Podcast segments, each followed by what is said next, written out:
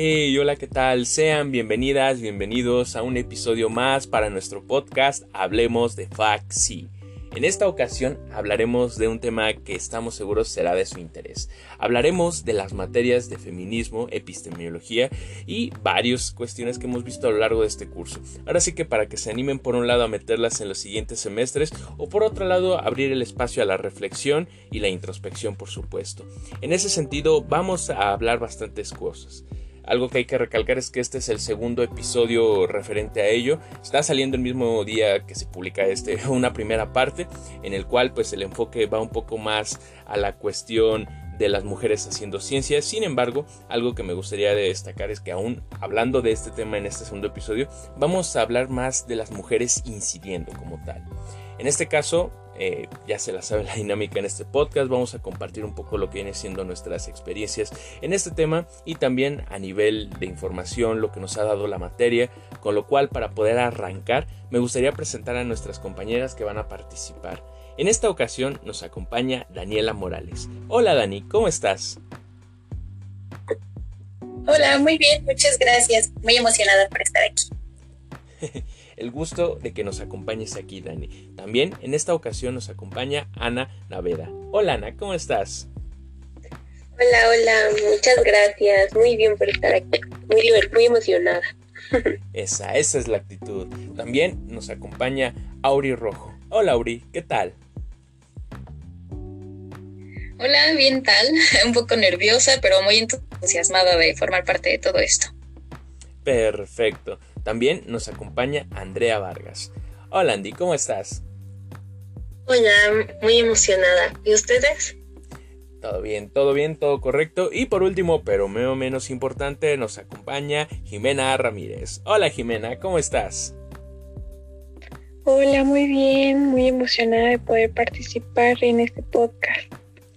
Perfecto, esa es la actitud y es que vamos a hablar de bastantes cosas interesantes. De igual forma, les repito, si no han escuchado el primer episodio, vayan a pasarse. Hablamos con otras compañeras que también nos hablan de temas interesantes y que retomamos incluso en esta parte. Pero bueno, para poder comenzar bien con este episodio, yo creo que hay que hablar de algo muy importante y es la cuestión de la invisibilización histórica que ha tenido la mujer a lo largo del tiempo. Con lo cual, Auri, ¿qué es lo que nos puedes decir para arrancar con el tema? Pues mira, me gustaría iniciar diciendo, dime que las mujeres han sido invisibilizadas en la historia sin decirme que las mujeres han sido invisibilizadas en la historia. No nos vayamos tan lejos. Hagan memoria y recapitulen cuántas autoras han leído o escuchado a lo largo de su carrera.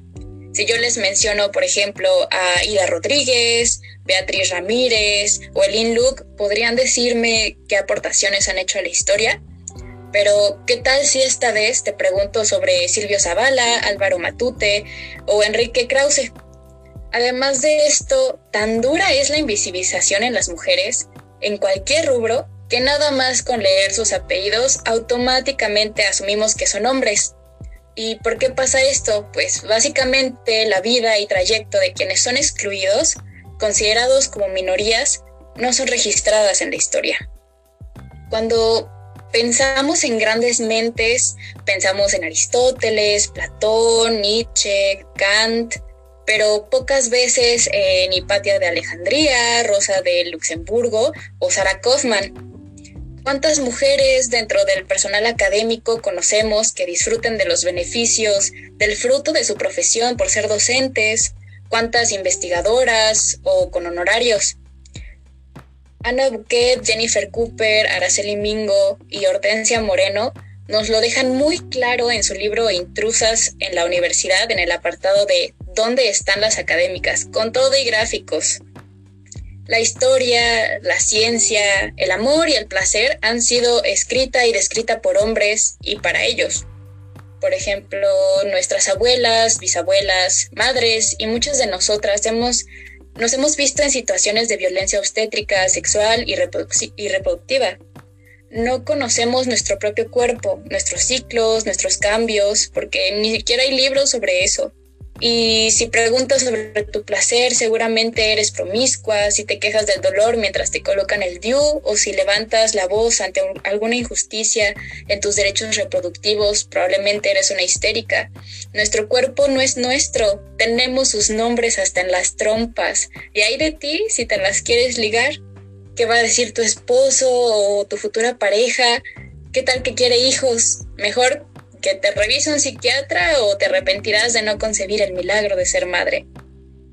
Lo que sabemos de nuestra historia es tan limitado por aquellos que tienen privilegio político y económico, cuyas opiniones son dominantes y hegemónicas, en su mayoría hombres, y no se le quiso prestar la atención mínima siquiera a las mujeres, casi que más de la mitad de la población, por considerarlas innecesarias en la historia por ser amas de casa, cuidadoras, serviciales a disposición de las necesidades de los héroes que salen a reinventar el mundo. Pero hoy estamos aquí haciendo historia y contando la otra mitad de lo que nos constituye socioculturalmente, de lo que fue y de lo que es de nosotras.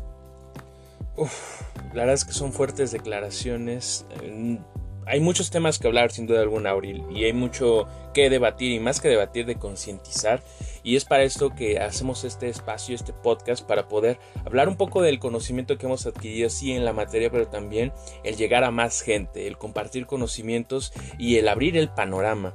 En este caso, creo que para poder arrancar, estaría bien hablar de lo que vienen siendo las mujeres en la ciencia y en la psicología, ya que es el tramo más cercano para nosotros como profesionistas de la salud mental, en donde podemos hablar de temas, si bien ya hablamos en el anterior episodio de la ciencia, ahora hay que enfocarnos también en esta y en la psicología, con lo cual Ana quisiera que me compartieses un poco de información, un poco de reflexión sobre este aspecto. Claro, pues mira, siguiendo con lo que lo que nos dijo Auri hace rato. Dime que la mujer no ha sido invisibilizada sin decirme que la mujer no ha sido invisibilizada. Bueno, pues ya te tengo una respuesta. 975 premios Nobel se han sido entregados hasta el 2021. 975, de los cuales solo 21 han sido otorgados a mujeres en la ciencia. 21, no es ni el 10%. Y ahora, pues si los analizamos un poquito, pues tenemos a la primera mujer que ganó el premio Nobel, Marie Curie, pero no lo ganó ella sola, fue un premio compartido con otro hombre.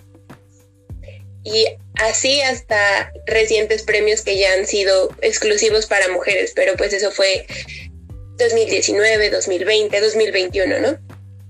Y pues una de las de las injusticias más grandes en la ciencia y de las que más coraje me da fue la de Rosalind Franklin. Ella descubrió la estructura del DNA. Eh, sin embargo, no le dieron el crédito. El crédito se lo llevaron los otros dos hombres que trabajaban en el laboratorio, ¿no? Watson y Crick. Hasta nos aprendemos sus nombres de memoria, ¿no? ¿Y qué pasa en la psicología, no? ¿Dónde están las mujeres en la psicología? Bueno, yo he notado ahorita en la actualidad que lo estoy estudiando, pues hay un cambio muy drástico. Antes en la, materia ¿no? de historia y de la psicología todos eran hombres y ahorita pues en el salón la mayoría somos mujeres. Pues ¿qué pasó ahí, no? Pero mi teoría es que ya se volvió como más social, ya nos ven, ya nos atribuyen esta parte de el afecto y el cuidado hacia otros, o bueno, eso se lo atribuyen a la psicología y por eso hay más mujeres pero la psicología también es una ciencia y a las mujeres también nos gusta hacer ciencia. ¿Qué pasó a lo largo de la historia de la psicología? Pues casi no hay mujeres, pero no es que no las haya, es que no, no les dieron el reconocimiento. ¿Y por qué? Pues porque hay una injusticia. No se, nos no se nos daban las mismas condiciones para estudiar, no se nos permitía. Y si en casos específicos se lograba, pues no era oficial. Podíamos entrar de oyentes a las, a las materias, pero al final pues no se nos daba un grado, no se nos daba un título que acreditara que nosotros estuvimos ahí. Y bueno, pues desde que la psicología se vuelve pues como tal una ciencia, desde que fundaron el primer laboratorio, pues sí ha habido mujeres, pero pues por lo mismo no, no han sido reconocidas. Una de ellas fue Ellen Thompson Woollin, y pues ella, además de ser psicóloga, remarcó mucho que el hecho de que una mujer estudiara no, no era, ya no le importaba a los hombres que estudiara, era más bien que su estudio o que ella estudiara afectaba a la sociedad porque reducía su actividad reproductiva. Entonces nos está asumiendo un deber como mujeres, un deber a la reproducción, un deber a la procreación, cuando en realidad tenemos las mismas capacidades de estudiar. Otra mujer es Christine Ladd Franklin. Ella no pudo obtener su doctorado porque pues era mujer, pero fundó la Asociación Americana de Mujeres Universitarias. También está Mary Whitton Calkins y ella igualmente no pudo obtener su, su, título de doctorado, pero realizó experimentos en, los en un laboratorio de una universidad en Estados Unidos sobre la memoria. Otra mujer en la psicología que tenemos es a Christine Ladd, y ella trabajó con, con Helmholtz con percepción del color. Y así como ella hay otras, está Melanie Klein, Anna Freud, que son psicoanalistas. De las mujeres ahí estamos, solo no nos dieron las mismas oportunidades ni el reconocimiento que se les dieron a los hombres. Uf, la verdad es que bastante lamentable verlo y más que ver el aspecto histórico de cómo ha sido la psicología y la ciencia, el saber que actualmente la cosa tampoco es que haya cambiado abismalmente, simplemente lo que comentas de los premios Nobel eh, no es como que haya crecido abrumadoramente exponencial en los últimos años, es muy poca la cantidad sin duda alguna. Y no nos limitamos solamente a la ciencia, hay otros contextos en los cuales también existe este tipo de desigualdad, de discriminación, incluso injusticias. Otro contexto del cual podemos hablar es el deporte, en donde podemos hablar desde lo que viene siendo partidos, desde lo que viene siendo eh, a los primeros acercamientos en la escuela, hasta cuestiones más grandes, ¿por qué no hablar de las Olimpiadas? En ese sentido, Andrea, ¿qué es lo que nos vas a argumentar, compartir sobre este aspecto deportivo? Pues justo los, los Juegos de, los Juegos Olímpicos creo que es una gran manera de empezar este, bueno, como sabemos, los Juegos Olímpicos, bueno, datan de, mucho tiempo. Sin embargo, el primer, el primer campeonato que se considera como moderno empezó el 6 de abril de 1896, donde claramente todavía no se le permitía la participación a las mujeres. Sin embargo, el movimiento feminista ya estaba presente. Y bueno, fue por ello que este, la primera participación, entre comillas, eh, de las mujeres en los Juegos Olímpicos data de 1900. bueno, estos fueron en París. Y bueno, todo esto fue debido a la lucha por la igualdad entre mujeres y hombres que ya existía. Y bueno, este, claramente no nos dejaban participar todavía, ya que los deportes se consideraban, bueno, como mencionaba mi compañera, todavía se consideraban algunas cosas que no eran aptas para mujeres. Eh, claro, en estos, este, bueno, son los deportes, ya que, bueno, se consideraban como se necesitaban fuerza, etcétera. El caso es que los hombres decidieron por nosotras nuevamente que no éramos aptas para los para participar en estos juegos. Y bueno, este, realmente la participación de las mujeres oficialmente en los Juegos Olímpicos acá de 1928. Sin embargo, se considera la fecha de 1900, ya que por presión social, este, prácticamente este, fue, fue una manera de participar de las mujeres, sin embargo se consideró como algo extraoficial y bueno, incluso fue limitado, no fue como en todos, sino solo fue en deportes considerados como de naturaleza femenina, como por ejemplo el golf, este, el atletismo no se permitía, el croquet y bueno, el tenis. Y bueno, dentro de estos, este, podemos destacar a este podemos destacar perdón, este, podemos destacar a Charlotte Cooper, que de hecho fue de las primeras mujeres en participar y fue la primera mujer en ganar un premio olímpico. Pero bueno, fuera de, las Olimpiadas, actualmente sabemos que, bueno, son una gran mayoría, una gran parte de, de los Juegos Olímpicos. Y bueno, también podemos este, destacar algunas mujeres que también han hecho historia, este, bueno, fuera de los Juegos Olímpicos. Eh, un ejemplo podría ser Catherine Switzer, que no, no sé si sea muy conocido su nombre, sin embargo fue la primera mujer que corrió este, un maratón en Boston, que era, bueno, esto data del año 1967 y creo que esto también es importante recalcarlo ya que no tiene más de 80 años que una mujer este, haya corrido un maratón reconocido. A mí se me hace muy impresionante ya que bueno, conocemos películas de cine de oro mexicano, por ejemplo, que datan de 1950 y antes, y es muy extraño poner esto en perspectiva este, como en una línea de tiempo. Y bueno, este, Catherine Switzer fue, este, fue una mujer que corrió este, este maratón debido a que no puso su nombre, es decir, abrevió sus, su nombre como KV Switzer, justamente como mencionaban algunos apellidos, cuando los mencionan, automáticamente asumimos que son de hombres. Por lo que solo así consiguió pasar los filtros y al momento de la carrera tuvo que acudir con su pareja, ya que, bueno, sabían que estaba prohibido y el mismo organizador de la, de la carrera le intentó frenar, ya este, bueno, se puede decir que, que la llegaron a frenar un poco físicamente. Sin embargo, bueno, ahí intervino su pareja, etcétera, pero tuvo que recibir ayuda y bueno, finalmente este, terminó la carrera de 42 kilómetros eh, con los pies sangrando, este, agüitada, eh, cansadísima, pero pues sí fue la primera mujer en correr ese. Y bueno, dentro del deporte también podemos destacar algunas mujeres que han hecho historia este, en el deporte como Serena Williams, que saltó a la fama con su hermana Venus porque fue, este, bueno, se ha mantenido en la élite de su deporte durante más de dos décadas.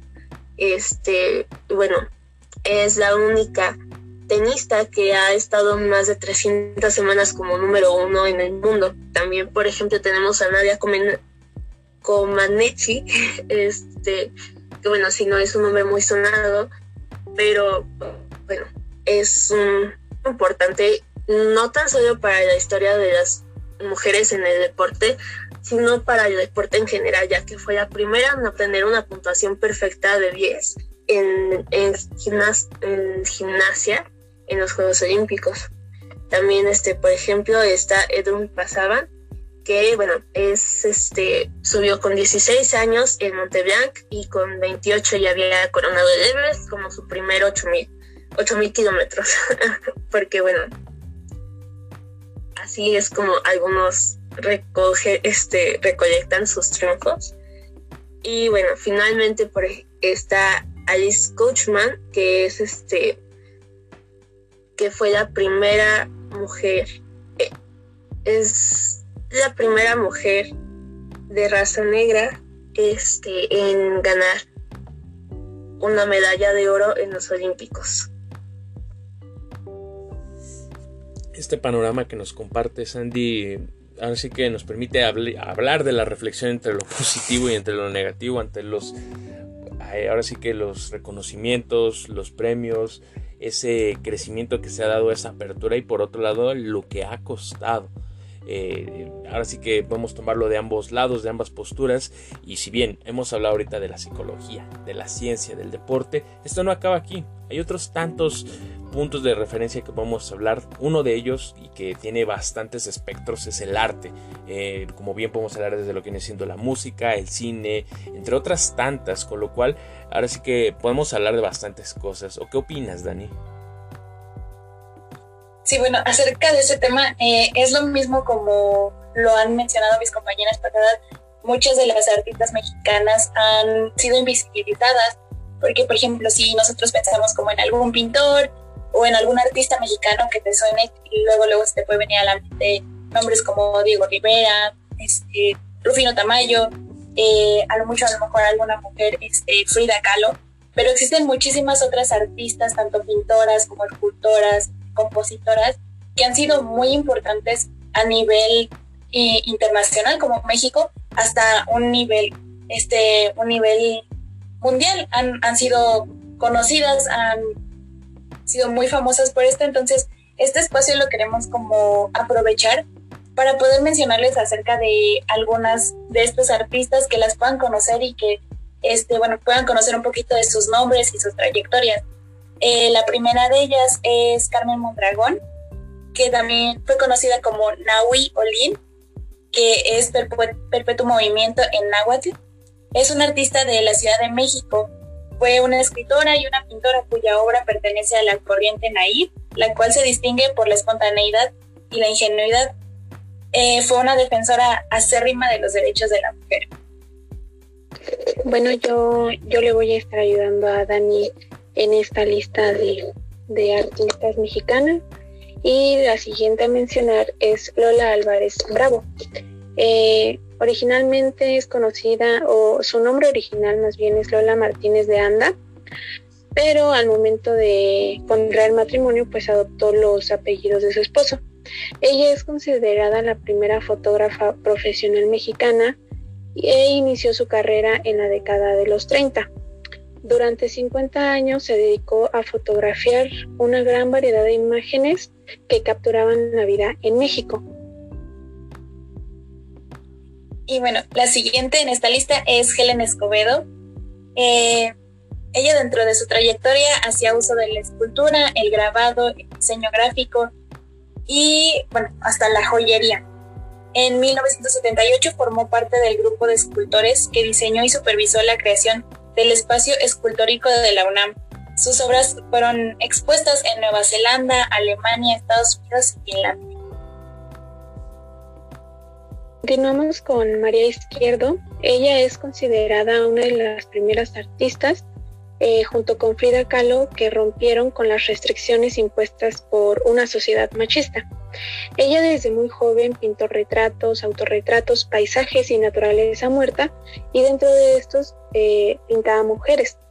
Eh, de ellas reflejaba el sufrimiento, el abandono y los estereotipos eh, de víctima que se le, que se le daban. Ok, la siguiente es Aurora Reyes. Ella es una artista originaria de Chihuahua. Es considerada la primera muralista mexicana y al igual que muchas otras artistas que hemos mencionado, ella utilizó su pintura para reivindicar a la mujer. Pintó su primer mural de 7 en 1936 durante la segunda etapa del muralismo mexicano. También ella siempre intentó vincular el arte con la lucha social y la política. Pasamos ahora con Lilia Carrillo. Ella es considerada la única mujer que formó parte de la generación de la ruptura. Eh, en su arte incorporó valores cosmopolitas, abstractos y apolíticos y durante su carrera utilizó estilo geométrico y abstracto. Bueno, la siguiente es Teresa Margolles.